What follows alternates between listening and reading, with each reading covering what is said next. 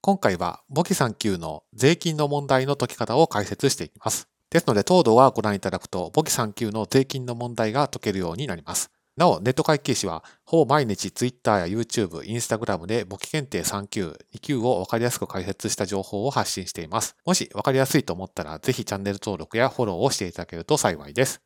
簿記3級の世界での税金ですけれども、会社だけではなくて、個人も税金を払います。例えば、この固定資産税であったり、自動車税であったり、収入印紙税などがあります。で、税金というと法人税をイメージしますけれども、簿記3級で出てくる税金では、租税効果という勘定科目を使います。まあ、税金などなどというような意味で理解していただければと思います。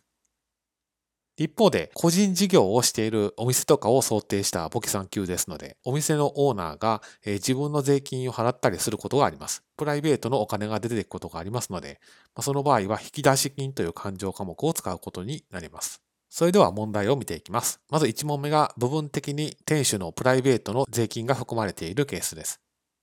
店舗と住宅を兼ねる建物の固定資産税7万円を現金で支払った。住宅分は30%であるという問題です。つまり70%分は事業のもの、30%部分はプライベートのものと、まあ、そんな理解をしていただければと思います。仕分けはこちらの通りです。現金で払っていますから、仕分けの右側貸方は現金で、左側借方をよく見ると、租税効果という勘定科目が出てきます。この金額はどうやって計算をしたのかというと、7万円のうち、事業の部分の70%をかけた金額が4万9000円で、事業の部分の費用ということで、租税効果ということになっています。残りの30%部分については事業の費用ではありませんので、店主のプライベートのお金だということで、引き出し金という勘定科目を使うことになります。